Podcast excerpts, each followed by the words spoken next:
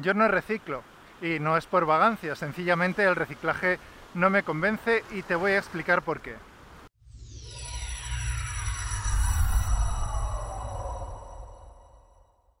Bienvenido una semana más a Español Automático, el podcast que te ayuda a pasar del estado pasivo de solo entender español a hablarlo con facilidad y sin esfuerzo. Hoy me gustaría hablarte sobre el reciclaje. ¿Por qué?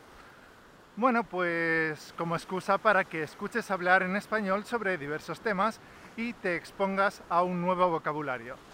Te recuerdo que puedes encontrar la transcripción gratis en nuestro blog y también puedes obtener las flashcards de cada capítulo en nuestra plataforma Patreon.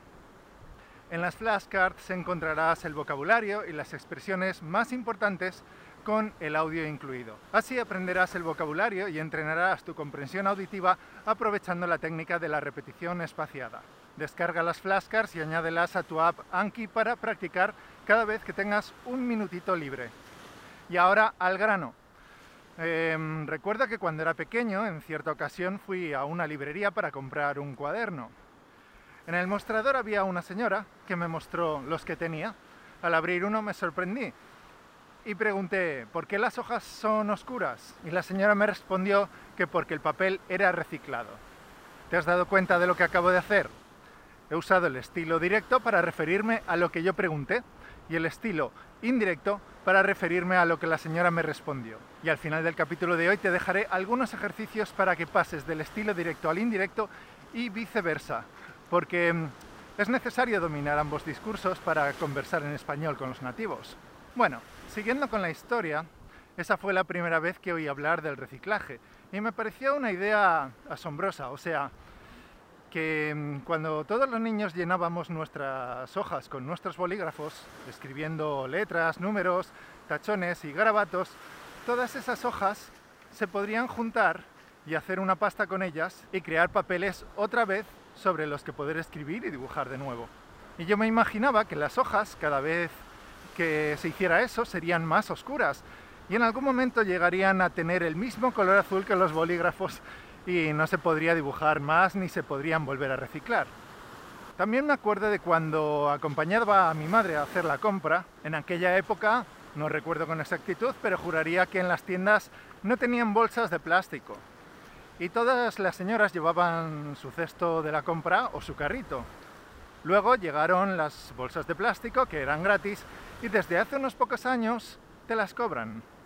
Caro y yo llevamos nuestras propias bolsas al supermercado y también tenemos unas mallas reutilizables para las frutas y verduras. A Caro le horrorizan las bolsas de plástico. Yo tenía unos abuelos que vivían en un pueblo muy pequeño de Castilla, ya sabes, la parte central de España. Recuerdo que allí no había ninguna tienda, pero de vez en cuando pasaba algún camión que vendía algunas mercancías. Mi abuelo tenía una despensa que era una habitación enorme y fría donde guardaba un montón de productos, entre ellos cajas enteras de refrescos, de naranja, de limón, cervezas y botellas de agua gasificada. Y recuerdo que cuando nos bebíamos algún refresco, la botella, que era de cristal, había que dejarla otra vez dentro de la caja. Cuando regresaba al camión, mi abuelo le entregaba las cajas con las botellas vacías y a la nueva compra le restaban el precio de las botellas. Pero esto no pasaba solo en los pueblos, también en las ciudades podías devolver el vidrio en las tiendas y te devolvían el dinero o te lo descontaban de la nueva compra. Es decir, que cuando comprabas bebidas solo pagabas por el contenido de la botella, no por la botella. Solo cuando te quedabas la botella pagabas el cristal. Estos productos se llamaban retornables. El camión transportaba las botellas de nuevo a la fábrica donde se limpiaban, se desinfectaban y se volvían a usar. Eso sí que era ecológico. Pero ahora siempre pagas por la botella. Cada vez que compras una bebida, también te venden la botella. Y la pagas, claro. Es una compra obligada. No puedes negarte a pagar la botella. Te están vendiendo algo que no quieres sin que te puedas negar a pagarlo. Y lo vas a pagar cada vez que compras una bebida. Lo cierto es que los seres humanos lo dejan todo por ahí tirado. Y es un asco, ¿verdad? Y también nos bombardean con mensajes del tipo... El hombre produce más de 2.000 millones de toneladas de basura al año, con la que podrían llenar 800.000 piscinas olímpicas. Y como no quieres formar parte del club de los cerdos, ahora tiras las botellas en el contenedor de vidrio. Llega un camión que las recoge y las lleva a la planta de reciclado. Allí la maquinaria y el personal tienen que hacer la labor de separar el vidrio de otros materiales y clasificarlo como vidrio verde y vidrio incoloro. Después otras máquinas triturarán los trozos grandes y separarán las etiquetas que se van desprendiendo de los trozos. Y otra vez más, un camión tiene que transportarlo a la fábrica de vidrio. Allí el vidrio se funde en uno de los procesos industriales que más energía consume por cada tonelada producida y luego se producen las nuevas botellas. Y por tercera vez, un camión las transporta a la embotelladora donde se rellenan y otra vez se vuelven a transportar al supermercado. Que no te digan que esto es ecológico porque no lo es, pero oye, el negocio de las botellas va viento en popa. El negocio es tan lucrativo que el packaging, que en español diríamos envasado o embalaje, en 2019 generó más de 300.000 millones de dólares, o sea, 300 billones anglosajones. Lo indico porque la nomenclatura numérica es diferente. Pero claro, cada año las empresas se plantean nuevos objetivos y desarrollan estrategias para aumentar sus ventas. ¿Y cómo puede una empresa de envasado aumentar sus ventas? No va a hacer publicidad, ¿verdad? Si el cliente está obligado a comprar el envase. Pues algo que hacen es meter más envases por cada producto.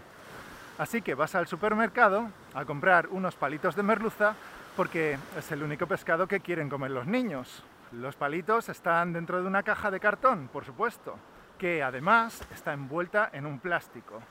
Normal, porque como está en la sección de congelados, se puede mojar y estropear el cartón, así que plástico al canto. Cuando abres la caja sacas una bandeja de plástico con 12 huequitos, uno para cada palito de merluza. Esta bandeja también viene envuelta en plástico, supongo que para que el alimento no toque el cartón, y otras veces cada pieza también viene envuelta en su plástico individual. Todos estos envoltorios que te están vendiendo y que estás pagando no los quieres para nada. En 10 minutos van directamente desde el supermercado al cubo de la basura de tu casa. Lo pagas solo para tirarlo. Echa un vistazo a tu basura ahora mismo y calcula cuánto porcentaje de la basura son envases. ¿La mitad? ¿Más? ¿Menos? Si de verdad a los gobiernos les importase la ecología, lo primero que harían sería poner trabas a la obsolescencia programada, tal vez con multas, y poner un fuerte impuesto a todos los envases no reutilizables. De esta manera, los productos que vienen en envases no retornables se vuelven artículos de lujo. Pero lo que ha ocurrido es que nos han convencido de que la basura es una responsabilidad nuestra, de los compradores, que es una cuestión de civismo. Y es cierto que es tu responsabilidad no tirar la basura por ahí, por cualquier parte. Pero la basura no la has producido tú. No la has producido tú. No es tu basura. La basura es de ellos, de las fábricas. Pero eres tú quien paga el pato. Antes las empresas se encargaban de recoger las botellas y prepararlas de nuevo.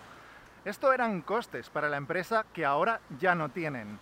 No solo se han asegurado la venta de más y más envases, sino que ahora los costes por deshacerse de los envases ya no los asumen ellos, sino los gobiernos municipales con dinero público. Con tu dinero, figura. La responsabilidad de la basura debería recaer en quien la produce, en quien la fabrica.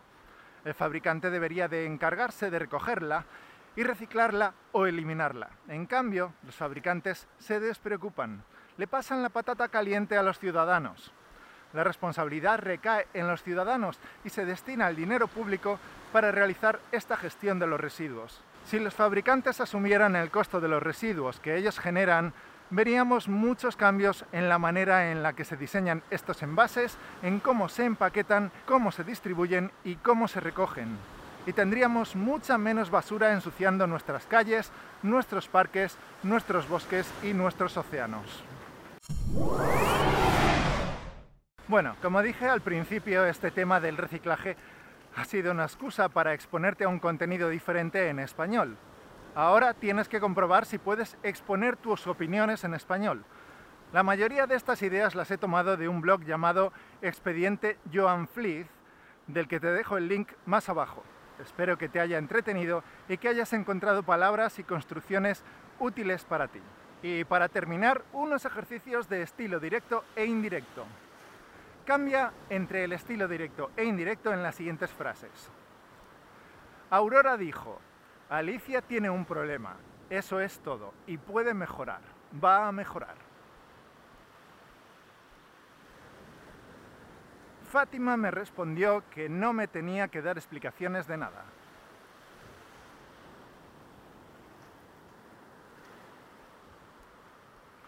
Entonces exclamé, pero si yo creía que querías ser médico.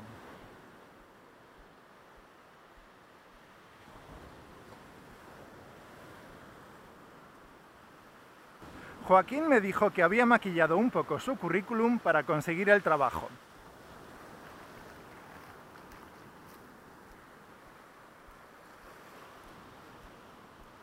Bueno, pues esto ha sido todo por hoy.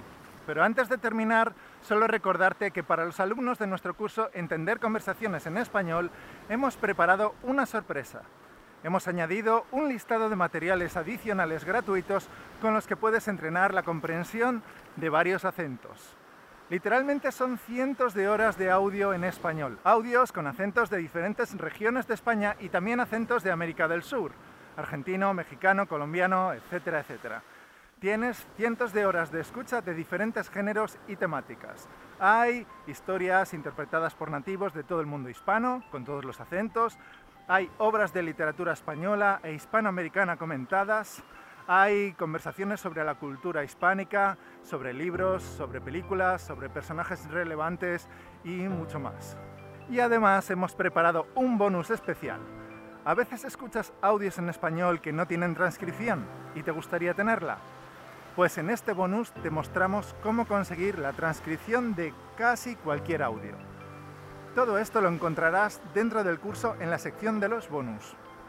Figura, si quieres entrenar tu oído y entender a cualquier nativo, independientemente del acento con el que hable, apúntate al curso Entender conversaciones en español en el link españolautomático.com barra ec-curso.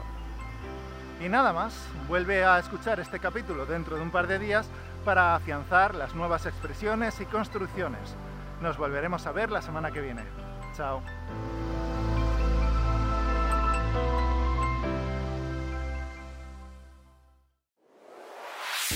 Gracias por escucharnos. Únete a la conversación en españolautomático.com o busca español automático en iTunes.